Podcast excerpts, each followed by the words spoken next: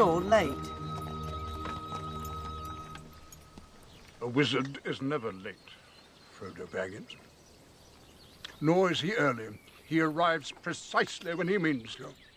Bonjour et bienvenue dans le coin pop pour ce nouvel épisode, ou plutôt pour cette fin très très très très tardive d'épisode, puisque j'enregistre aujourd'hui la partie série télé de l'épisode 2 que j'avais enregistré il y a près de 3 mois et demi, mais qui pour un problème technique euh, avait été perdu. Euh, J'espère aujourd'hui que tout va fonctionner correctement, je croise les doigts. Euh, c'est un problème technique euh, plutôt salvateur au final, puisque grâce à ça, je vais enregistrer alors que les trois séries télé dont je vais parler ont toutes des saisons terminées, là où à l'époque il n'y en avait qu'une sur trois. Et puis bah all- allons-y, c'est parti.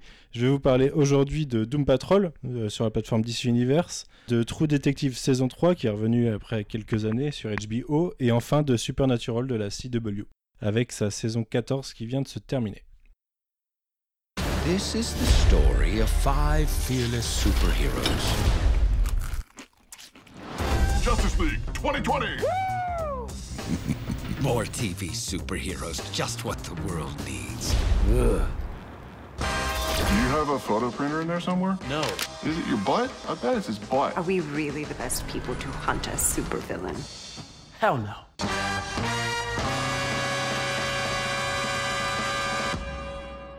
On commence donc avec une série de la plateforme DC Universe. Alors, pour ceux qui ne sont pas euh, pointus sur le sujet, la plateforme DC Universe est une plateforme de, de- DC Comics et de Warner Bros. qui a été lancée l'année dernière, me semble-t-il, pour euh, mettre en avant les séries de, l'univers DC et qui a été lancée avec euh, notamment Titans, qui est une série qui adapte les Teen Titans en live action. Une série qui a eu un, un retour plutôt positif au niveau de la critique et, et euh, d'une partie du public, euh, qui a eu une critique positive sur la réalisation, sur euh, l'acting, pas forcément sur le ton et sur l'histoire, puisque certains fans hardcore comme moi, je dois avouer que c'est une série à laquelle je n'ai pas accroché dès, la première bande-annonce, euh, ont trouvé la série, le ton employé bien trop sombre. Euh, je passe sur les polémiques sur le costume de Starfire ou sur le racisme qu'il y a pu y avoir autour de son casting. Euh, en ce qui me concerne, c'est le ton, euh, le ton pris pour les personnages adaptés qui ne me plaisait pas. Depuis, on a eu Doom Patrol, du coup, on a Swamp Thing qui a démarré mais qui a été annulé quasiment directement pour des problèmes de budget. Et on a aussi Young Justice qui, à l'époque, je ne sais plus sur quoi c'était diffusé, mais avait eu euh, deux premières saisons il y, a, déjà quelques années et avait été annulé et qui a repris avec une saison 3 en début d'année euh, pour la première partie et dont la deuxième partie devrait reprendre peut-être bien cette semaine. Euh, eh bien écoutez, c'est parti. On va parler aujourd'hui de Doom Patrol. Doom Patrol qui au final est un spin-off de Titans puisque l'équipe a été introduite dans l'épisode 4 qui à l'époque avait été écrit par, par Geoff Jones. Pour ceux qui ne connaissent pas, c'est un célèbre auteur de comics qui a eu un, très long run sur euh, Green Lantern par exemple, qui a écrit euh, Aquaman et Justice League pendant le, relaunch des New 52 en, en 2011, si je ne m'abuse. Euh, et euh, qui depuis est passé côté euh, Warner euh, Cinema pour essayer de sauver l'univers ciné de DC sans y réussir avec Justice League puis avec Aquaman, même si Aquaman a eu un bien meilleur succès que Justice League. Euh, et qui ici a écrit l'épisode 4 de Titans avant de laisser la main à Jeremy Carver euh, pour développer la série télé euh, Doom Patrol. Donc Jeremy Carver, pour ceux qui ne connaissent pas, moi je le connaissais pas forcément, je, savais juste qu'il avait travaillé sur Supernatural et en l'occurrence c'est principalement son, plus gros travail à travers les années. Donc Doom Patrol, de quoi ça parle? Eh bien ça parle d'un groupe de super-héros, pas vraiment comme les autres, là où euh, des Superman, euh, des Wonder Woman, euh, des Flash embrassent leur pouvoir et leur côté héroïque. Ici on a des personnages qui sont plutôt marqués par leur pouvoir, marqués psychologiquement, marqués physiquement, qui auraient préféré ne pas les avoir, puisque au final ce sont des, accidents assez tragiques qui leur ont donné leur pouvoir en général et qui, vivent reclus et qui vont devenir des super-héros contre leur gré, entraînés par un personnage qui est euh, le, chef, qui les a réunis, qui, qui a essayé de les, de les, de les soigner, euh, de les faire accepter ce qu'ils sont, et du coup de les amener vers, euh, vers une vie super-héroïque. Donc, comment ça part? Eh bien, le début de cette saison est vu à travers les, yeux de Robotman, qui est un, un personnage interprété par Brendan Fraser. Si, si vous vous souvenez, c'est lui dans la momie des années 90-2000, qu'on a perdu de vue après une longue période de, de blockbuster, enfin de blockbuster, de films euh, principalement des comédies d'action, euh, qu'on a perdu de vue au milieu des années 2000 et qui est revenu sur le devant de la scène avec euh, Trust, notamment euh, l'an dernier, une série de Danny Boyle, et qui là euh, n'apparaît quasiment pas à l'écran puisque une fois son une fois son accident arrivé, il est, il, est dans le corps d'un robot. Euh, il n'est plus qu'un cerveau dans le corps d'un robot qui a perdu sa famille, qui va découvrir le, manoir du, chef et, euh, et ses nouveaux colocataires. Donc on va trouver euh, Elastigirl, qui à, à ce moment-là s'appelle juste Rita. Il me semble qu'on n'a quasiment pas de, de nom super-héroïque dans cette première saison. Donc Elastigirl, c'est Rita. C'est une, actrice des, années 50 qui a été euh, à moitié maudite lors d'un tournage et qui se retrouve avec un corps élastique, mais qu'elle a du mal à contrôler. On a Crazy Jen, qui est une, euh, une jeune femme, pas vraiment jeune, parce qu'au final, tous les personnages n'ont pas vieilli depuis des, décennies dans cette série. Euh, ça fait partie de, de leur euh, particularité commune. C'est une jeune femme qui possède plus d'une soixantaine de personnalités, qui se manifestent toutes physiquement et avec des pouvoirs différents. On a Negative Man, qui est un, un ex-pilote d'essai euh, des années 40, euh, il me semble, qui a eu un accident et qui a été euh, irradié et envahi par une, force in- inconnue qui prend parfois le contrôle de, son corps.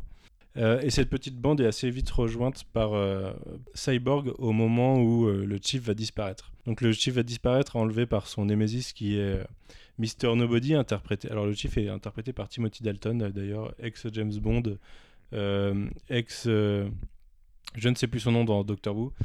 Euh, mais bon, ce, fameux Timothy Dalton euh, qui, qui, est en chaise roulante et qui euh, essaye de mener ce petit groupe se fait enlever par euh, Mr. Nobody, interprété par Alan Tudyk, qui est un personnage qui a obtenu, enfin qui était un, loser et qui a obtenu des pouvoirs grâce à des expériences nazies euh, et se retrouve à être capable de, de comprendre qu'il fait partie d'une histoire et à, à briser souvent le quatrième mur et euh, essaye de, de se venger de son ennemi de toujours. Et à partir de cet enlèvement, euh, tout part un peu en, en, couille et tous les personnages euh, se sont obligés de sortir un peu de leur manoir et d'aller se frotter au monde. Et ils sont rejoints rapidement par Cyborg qui vient chercher l'aide du, du Chief, mais qui, au final, se retrouve à plutôt aider le reste de l'équipe à, euh, à sa recherche.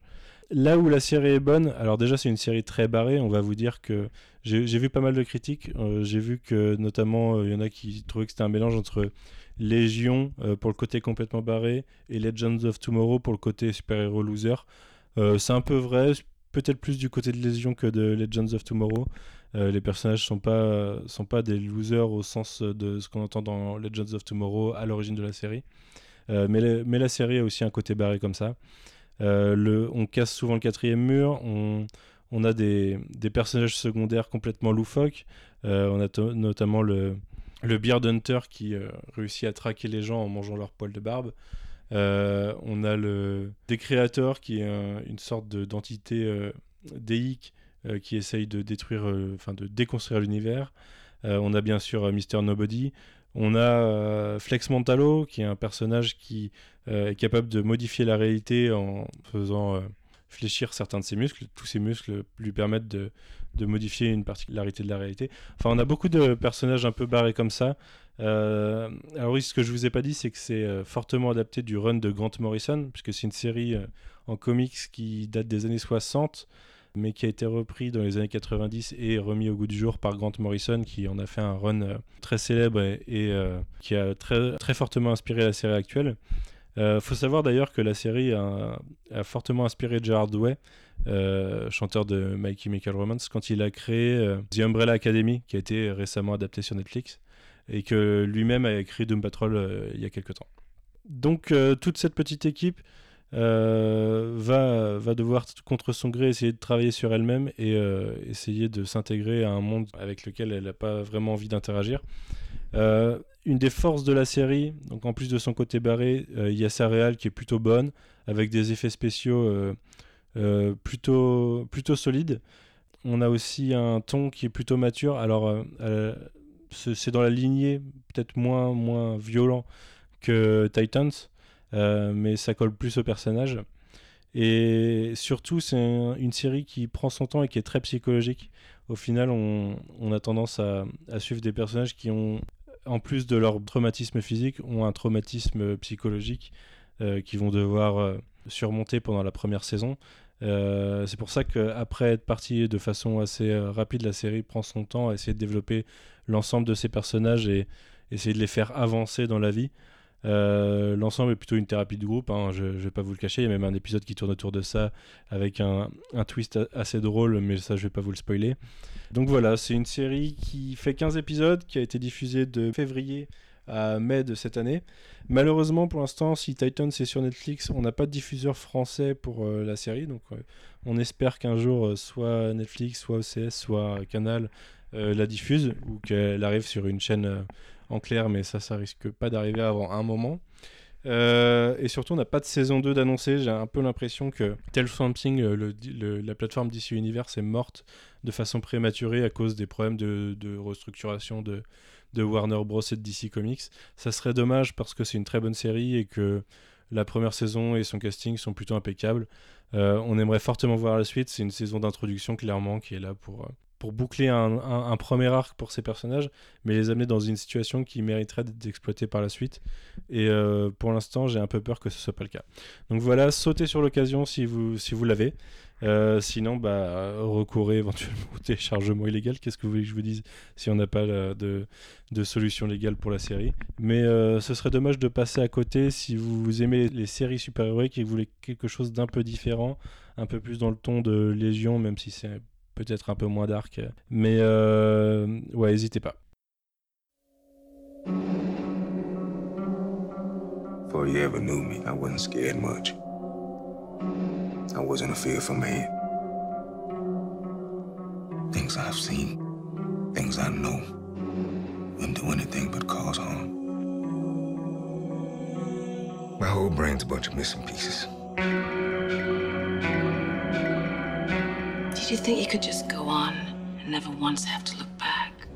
On passe désormais à True Detective avec la saison 3 qui a été diffusée en début d'année sur HBO. Une saison 3 qui est arrivée longtemps après la saison 2 puisque, alors je vais vous refaire un petit peu l'historique. euh, True Detective c'est une, une série de Nick Pizzolatto qui est sortie sur HBO début 2014 euh, qui a rapidement eu beaucoup de succès de par ses acteurs. On avait Matthew McConaughey et Woody Harrelson euh, et par sa réal de Cary Fukunaga qui depuis euh, a fait Beast of No Nation est en train de faire le nouveau James Bond a sorti Maniac sur Netflix par exemple, mais a un caractère qui fait qu'il il s'engueule facilement avec les gens avec qui il travaille parce que dès qu'on lui demande de faire quelque chose qu'il veut pas faire, ça tourne mal. Euh, et là même, euh, si on lui demande rien, par exemple sur le tournage de James Bond, ça a l'air de plutôt mal se passer. Euh, toujours est-il que la série avait eu un, bon succès de par ses acteurs céréales et son ambiance nihiliste, son histoire un peu sombre, un peu éthérée, d'enquête sur des meurtres un peu rituels dans la Louisiane des années 90, euh, avec une double ligne temporelle, puisqu'on suivait l'enquête à l'époque et on suivait ensuite l'histoire des deux détectives euh, en 2012, me semble-t-il, alors que l'enquête était réouverte. Et voilà, la saison 1 avait eu un, très très bon succès, euh, qui avait été gâché quelques temps après par des accusations de plagiat et Nick Pizzolatto euh, euh, était accusé d'avoir plagié l'histoire de. Alors je sais plus qui, mais je me souviens qu'il y avait quand même de bonnes similitudes hein, dans son histoire par rapport à son accusateur. Je sais pas si été réglé à l'amiable, si ça a été réglé avec du. Enfin, s'il y a eu un procès gagné ou perdu, si ça a même été réglé. Toujours est-il qu'un an plus tard, il est revenu avec une saison 2 avec encore un super casting, puisqu'il y avait Colin Farrell, Rachel McAdams, Vince Vaughn, Taylor Kitsch. Euh, une saison qui n'était pas euh, marquée de plagiat, mais qui était marquée par l'inexistence scénaristique. Euh, bon, c'est peut-être un peu dur, mais disons qu'on aurait dit une sorte de coquille vide. Ça, ça- parlait de... Je me souviens qu'il y avait un, complot euh, industrialo-gouvernemental, euh, quelque chose comme ça dedans. Ce, dont je me souviens surtout, c'est que la série se perdait dans, dans cette coquille, dans cette façade de personnages torturés, de, de, de, mafieux dépressifs, euh, de flics ripoux et euh, de flics qui voulaient bien faire, enfin de, de, choses comme ça pour pas raconter grand chose au final ou euh, en tout cas mal le raconter. Toujours est-il que la saison 2 a été un peu une douche froide pour beaucoup de gens. Euh, peut-être qu'en la re-regardant avec des yeux de 2019, elle aurait une, une meilleure critique. Mais ce n'était pas le cas à l'époque et m'a pas du tout donné envie de la revoir. Et voilà, HBO à l'époque s'était dit que peut-être ils en avaient trop demandé à Nick Pizzolatto en voulant à tout prix avoir une saison par an. Et, euh, et du coup, il lui a donné le temps de faire sa troisième saison, qui du coup a commencé en 2019. Donc on retrouve encore un super casting avec euh, Meher Salah Ali, euh, que vous avez pu voir dans Green Book, dans Moonlight, euh, dans Luke Cage. Moi, je l'avais découvert dans les 4400, dans House of Cards. Stephen Dorff, que moi, je n'avais connu que dans Blade, et en vérifiant sa filmographie, je me suis rendu compte que je n'avais vu que Blade de sa filmographie. Euh, on a Carmen Eyogo, on a Scoot McNairy, on a Ray Fisher, euh, le cyborg de, Justice League. Enfin bon, on a, un joli casting. euh, on a un retour de, de plusieurs lignes temporelles, puisque la saison 2 avait lâché cette histoire. Mais ici, on suit une enquête qui va commencer dans les années 80, se poursuivre en 90 et reprendre en 2015. Euh, donc de quoi ça parle? Ça parle de, de- des deux enquêteurs qui sont interprétés par euh, Meher Salah Ali et par Stephen Dorff, qui enquêtent sur la disparition de deux enfants dans une, dans, dans- dans une famille euh, de, de redneck d'une ville un peu paumée.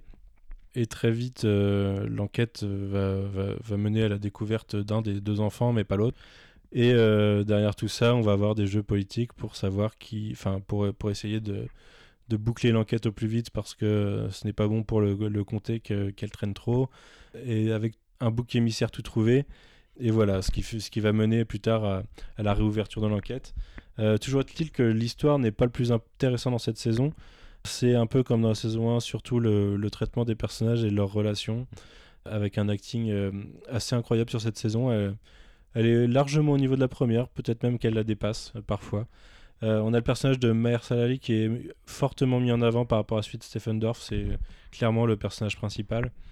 Euh, c'est un vétéran du Vietnam euh, qui en a vu a priori qui, était éclaireur au Vietnam et qui, a, vu enfin qui était plutôt efficace, donc on imagine qu'il a pas mal de sang sur les mains qui a un peu de mal avec euh, du coup avec son passé qui a des tendances alcooliques et légèrement violente et qui essaye de enfin voilà qui, travaille sur lui-même mais surtout qui en vient à nouer une relation avec une des profs d'un des enfants disparus et euh, on va suivre l'histoire à travers ses yeux et à travers ses, différents conflits avec les personnages et, à travers sa vie.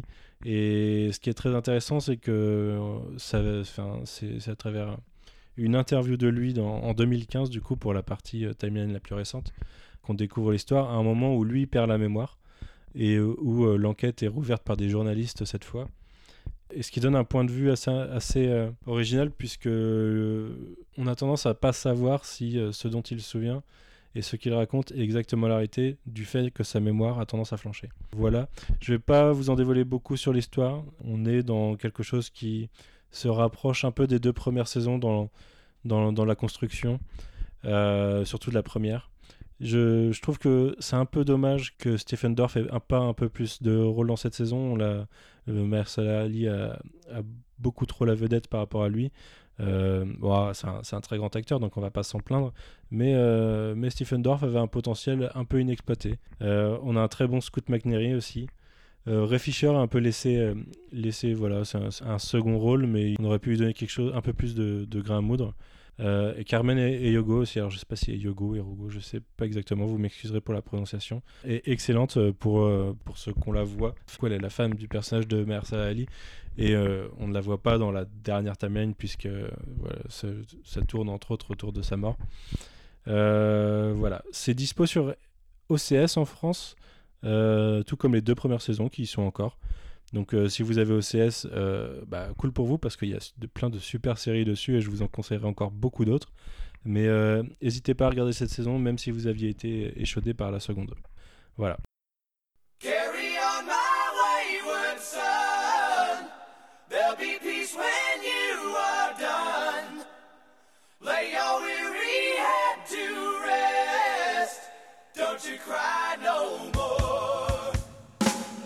Passe à Supernatural, une série euh, que on s'attendrait pas forcément à ce que je conseille après euh, 14 saisons, puisqu'elle n'a pas forcément des...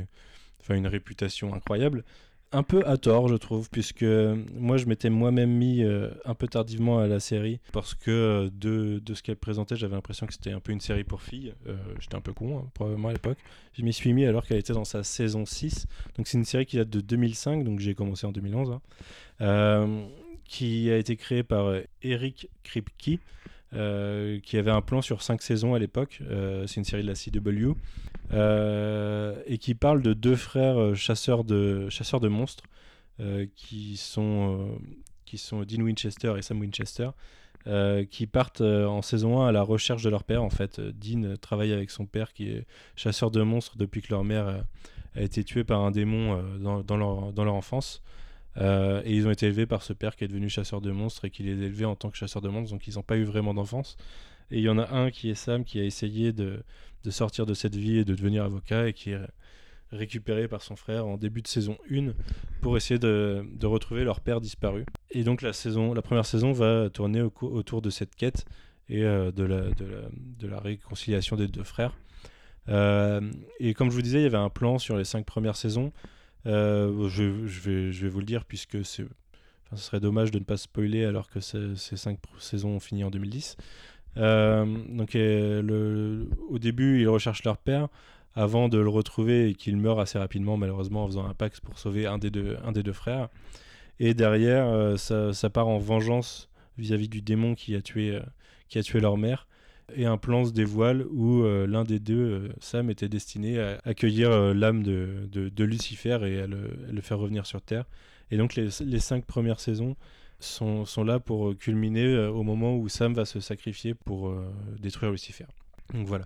Au passage, on découvre notamment que les anges existent, que du coup, si Lucifer existe, Dieu existe, les anges existent. Dieu a juste déserté la création est parti, euh, parti faire autre chose. On a un personnage qui est Castiel, qui est introduit en saison 4, qui devient le troisième personnage de la série. Ça devient un, tr- un trio après avoir été un duo. Et malheureusement, après malheureusement ou heureusement, hein, après ces, cinq premières saisons, euh, Eric Kripke est parti euh, parce qu'il avait fini ce qu'il avait à dire. Et la CW continuait sur le succès de la série. Et on se retrouve euh, 9 ans plus tard avec une série qui finira l'année prochaine, donc 10 ans après, après son plan original. Euh, et qui euh, s'est depuis embourbé dans, euh, dans des sauvetages de la planète et de l'univers tous les ans, puisqu'il y a toujours une menace plus grande que l'année précédente, ou quasiment. Euh, les deux frères ont, euh, enfin le, trio même a combattu euh, des Léviathans, a combattu euh, euh, tous les démons possibles, a combattu euh, la sœur de Dieu. Euh, oui, puisque du coup, euh, on, découvre à un moment de la série que Dieu, en finale, est, un personnage qui avait été introduit dans les, dans les premières saisons, mais introduit en tant que prophète, euh, qui s'appelle Chuck, et en fait, euh, ça s'avère être Dieu. Euh, mais il laisse, il laisse le, libre, arbitre aux humains de, de- de faire comme bon leur semble. Donc ils ont, voilà, ils ont combattu, ils ont, ils ont tué la mort, ils ont, ils ont combattu des anges, ils ont combattu des princes de l'enfer. Euh, ils ont, ils se sont fait amis-amis avec des princes de l'enfer, avec euh, des faucheuses, avec euh, un peu tout. C'est une série qui s'est embourbée dans un cycle où toutes les saisons il y a une menace à détruire et à la fin de la saison ils la détruisent en déclenchant une nouvelle plus grande menace pour la saison d'après et où il y a un schéma narratif assez répétitif de euh, sacrifice mort euh, entre les deux frères et de surtout gros secrets, mensonges et, du coup conflit qui, ré- qui, qui, vient de ce mensonge. Mais euh, là, je vous ai l'impression que je vous dis que c'est nul, mais, mais non, puisque la série en fait joue fortement sur l'affectif, joue sur euh, la familiarité qu'on a, qu'on a avec elle, avec ses personnages, euh, sur un, casting de personnages secondaires assez important qui, qui, qui, voilà, qui s'étoffe et disparaît avec les saisons, puisque ils ont une vie assez dangereuse et que les personnages meurent assez régulièrement. Donc on a eu euh, par exemple euh, euh, Bobby qui, est un peu, était un peu leur père euh, de substitution, qui est un chasseur de démons aussi. On a eu euh, pas mal de personnages de, de flics ou, de, ou une shérif, euh, Jodie, qui sont des personnages qu'ils ont sauvés au cours de la série et qui au final euh, euh, se sont lancés dans leur, dans leur propre, euh, dans la même quête. Euh, on a leur mère qui est revenue au moment où, euh, au moment où ils ont fini par convaincre la sœur de Dieu de ne pas détruire le monde. Euh, Dieu les a remerciés euh, d'avoir rabiboché la famille euh, en ramenant leur mère à la vie. On a eu un prince de l'enfer qui était leur meilleur pote quasiment, leur, leur frénémie pendant quelques saisons. Voilà, on a eu pas mal de choses et dernièrement, depuis deux ans, on avait Jack qui est carrément le fils de Lucifer, fils de Lucifer d'une humaine, donc c'est un, fils d'archange, un néphilim, qui est un personnage très puissant, qui a eu un, un grand rôle dans la saison 14. Et surtout, euh, alors voilà, comme je vous le dis, c'est une série qui joue beaucoup euh, avec ses propres codes, euh, qui joue un peu trop de ses codes, mais qui est jamais aussi bonne que quand elle, quand elle les détourne. Elle le fait régulièrement avec, par exemple, des, des personnages qui, enfin, les, héros qui se retrouvent dans le monde réel en traversant un portail dimensionnel ou qui rencontrent Scooby-Doo dans une version animée, qui, je sais pas, qui se mettent à parler aux chiens, des choses comme ça. Euh, beaucoup, beaucoup, beaucoup de, beaucoup d'humour dans, dans la série, beaucoup de second degré et de et d'auto-parodie. Et une saison 14 qui vient euh, juste avant, euh, enfin qui, qui a commencé alors que la saison euh, 15 euh, n'était pas encore annoncée, mais surtout l'annulation de la série n'était pas encore annoncée. Elle a été annoncée pendant la saison 14 pour une, une fin en saison 15. Euh, c'est une saison 14 un peu particulière parce qu'elle elle a tendance à jouer avec ses codes justement, à rabattre les cartes un peu plus souvent. Et euh, elle finit sur un gros cliffhanger et c'est là que je vais passer euh, prochainement en partie spoiler. Donc je vais, je vais m'arrêter en vous disant que oui Supernatural c'est pas mal. C'est assez répétitif mais c'est quand même c'est quelque chose que c'est un plaisir coupable. Voilà tout simplement hein. il y a peut-être la moitié d'épisodes qui sont assez passables et qui sont répétitifs, mais dans l'ensemble, le reste est, plutôt cool à regarder. C'est voilà, on s'amu- on s'amuse bien. C'est pas prise de tête. hein. Et si vous avez euh, 14 saisons de 22 épisodes à regarder, n'hésitez pas. Je parle probablement surtout à ceux qui euh, s'en foutent complètement du coup et qui seront spoilés, voilà, Euh, ou à ceux qui regardent déjà la série et j'ai pas besoin de les convaincre. Euh, mais voilà, si parmi vous il y a 1% de personnes qui veulent se lancer dans la série, n'hésitez pas, il y a- moyen de vous marrer. Et il y a moyen de kiffer au moins les 5 premières saisons qui avaient en plus un ton un peu plus, euh, un peu plus sombre que la moyenne de la CW et que ce que ça peut être maintenant. Même si avec les morts à répétition, ça reste assez sombre dans, dans, dans, le- dans l'esprit. Mais, mais oui, euh, la série a perdu un peu cette touche des premières saisons. Je vous laisse là et je vous retrouve dans quelques, quelques secondes pour un- une partie spoiler. If the sky turn into stone, it will matter not at all. For there is no heaven in the sky. Hell does not wait for our downfall. Alors je fais pas souvent de partie spoiler, mais là tout l'intérêt de cette saison 14 est de vous raconter euh, pourquoi c'est une saison euh, qui, qui a cassé ses codes et qui, qui amène vers la fin tout simplement, et en quoi le twist est assez, assez intelligent.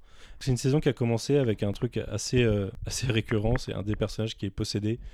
Alors euh, historiquement, euh, ce qu'on apprend, dans, je sais plus si en saison 4 ou 5, du coup je vous disais tout à l'heure que Sam était destiné à devenir le, le réceptacle de Lucifer.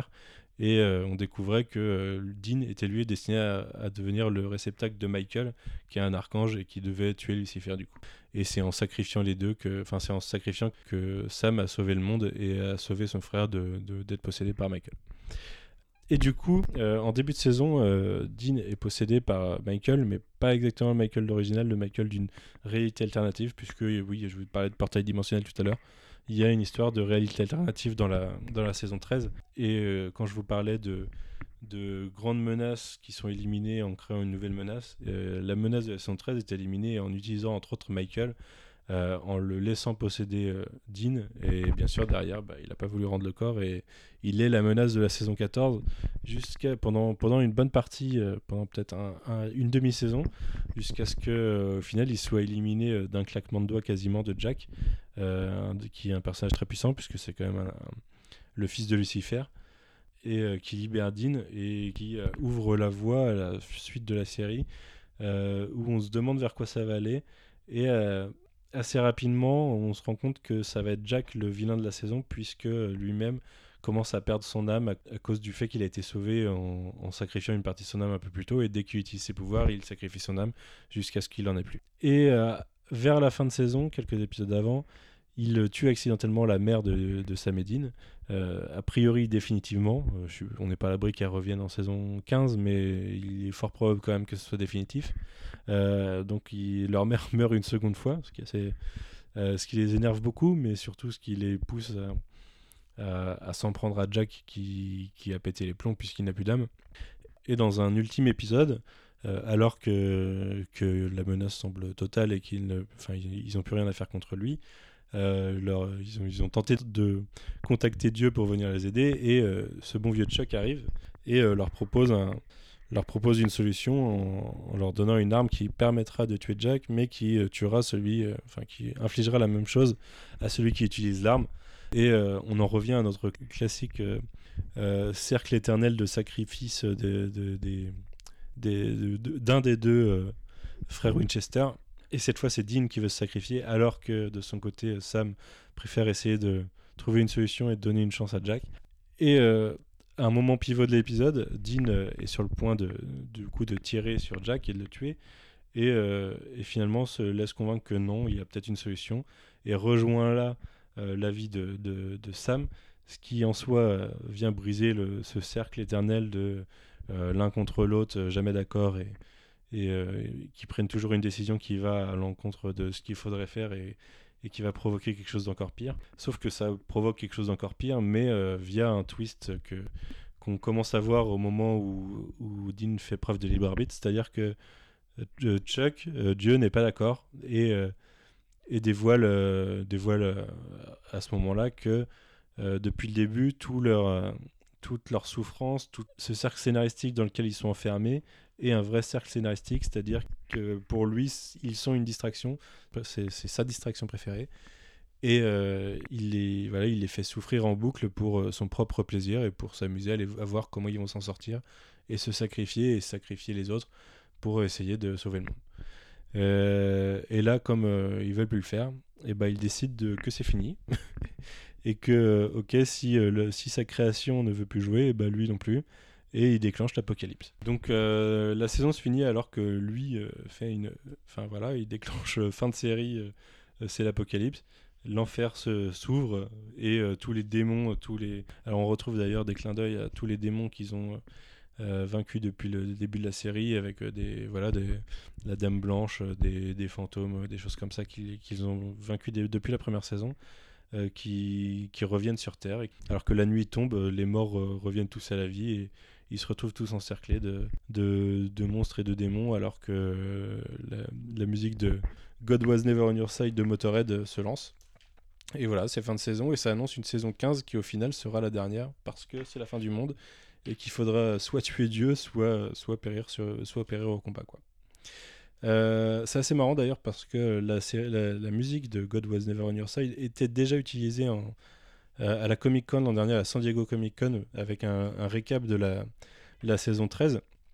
Euh, la, la prod avait fait une vidéo récap de saison 13, teaser de la saison 14 avec cette chanson de Motorhead. Ce qui était une sorte de, teasing et même de spoiler sur la suite, puisqu'ils annonçaient déjà ce vers quoi ils allaient et ce, twist ultime que Dieu était pas de leur côté et que c'est l'ennemi ultime de la série. Donc voilà, on verra comment ça se résoudra en saison 15, mais euh, c'était un twist plutôt intéressant qui, a tendance à, retourner le, problème de, ce cercle vicieux scénaristique de la série en l'intégrant lui-même à l'histoire. Et voilà, j'ai trouvé ça plutôt malin et je suivrai avec attention cette saison 15. Donc voilà, je vous laisse. Euh, je vous dis à très bientôt, puisque au pire, euh, d'ici deux semaines, il devrait y avoir un épisode sur Spider-Man Far From Home avec quelques invités. Et euh, il devrait aussi y avoir des épisodes, enfin un nouvel épisode d'ici là ou juste après. À la prochaine.